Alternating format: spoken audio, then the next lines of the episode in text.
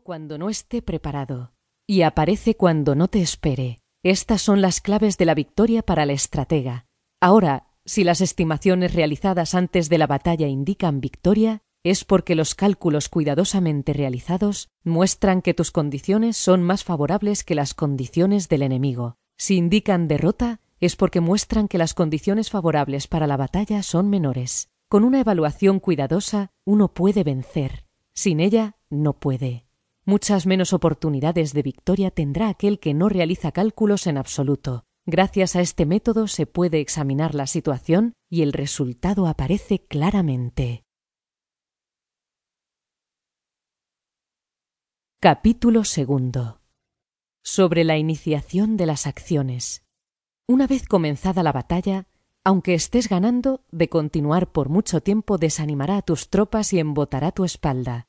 Si estás sitiando una ciudad, agotarás tus fuerzas. Si mantienes a tu ejército durante mucho tiempo en campaña, tus suministros se agotarán. Las armas son instrumentos de mala suerte. Emplearlas por mucho tiempo producirá calamidades. Como se ha dicho, los que a hierro matan, a hierro mueren. Cuando tus tropas están desanimadas, tu espada embotada, agotadas tus fuerzas y tus suministros son escasos, hasta los tuyos se aprovecharán de tu debilidad para sublevarse. Entonces, aunque tengas consejeros sabios, al final no podrás hacer que las cosas salgan bien. Por esta causa he oído hablar de operaciones militares que han sido torpes y repentinas, pero nunca he visto a ningún experto en el arte de la guerra que mantuviese la campaña por mucho tiempo. Nunca es beneficioso para un país dejar que una operación militar se prolongue por mucho tiempo.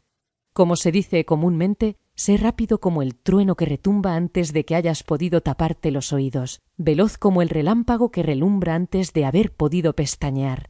Por lo tanto, los que no son totalmente conscientes de la desventaja de servirse de las armas no pueden ser totalmente conscientes de las ventajas de utilizarlas. Los que utilizan los medios militares con pericia no activan a sus tropas dos veces, ni proporcionan alimentos en tres ocasiones con un mismo objetivo.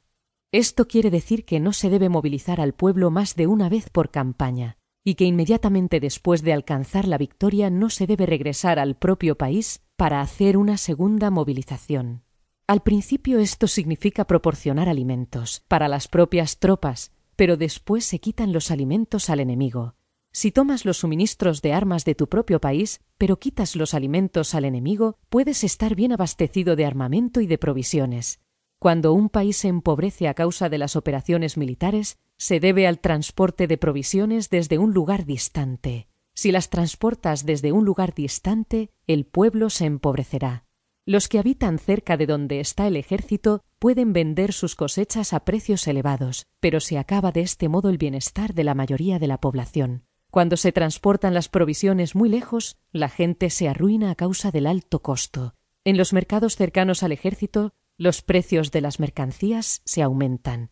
Por lo tanto, las largas campañas militares constituyen una lacra para el país. Cuando se agotan los recursos, los impuestos se recaudan bajo presión. Cuando el poder y los recursos se han agotado, se arruina el propio país. Se priva al pueblo de gran parte de su presupuesto, mientras que los gastos del gobierno para armamentos se elevan. Los habitantes constituyen la base de un país, y los alimentos son la felicidad del pueblo. El príncipe debe respetar este hecho y ser sobrio y austero en sus gastos públicos.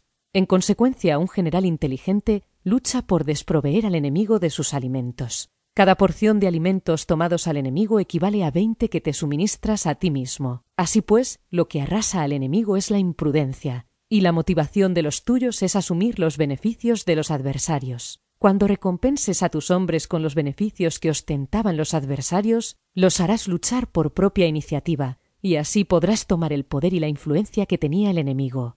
Es por esto por lo que se dice que donde hay grandes recompensas hay hombres valientes. Por consiguiente, en una batalla de carros recompensa primero al que tome al menos diez carros. Si recompensas a todo el mundo no habrá suficiente para todos. Así pues, ofrece una recompensa a un soldado para animar a todos los demás. Cambia sus colores de los soldados enemigos hechos prisioneros, utilízalos mezclados con los tuyos. Trata bien a los soldados y préstales atención. Los soldados prisioneros deben ser bien tratados, para conseguir que en el futuro luchen para ti. A esto se llama vencer al adversario e incrementar por añadidura tus propias fuerzas.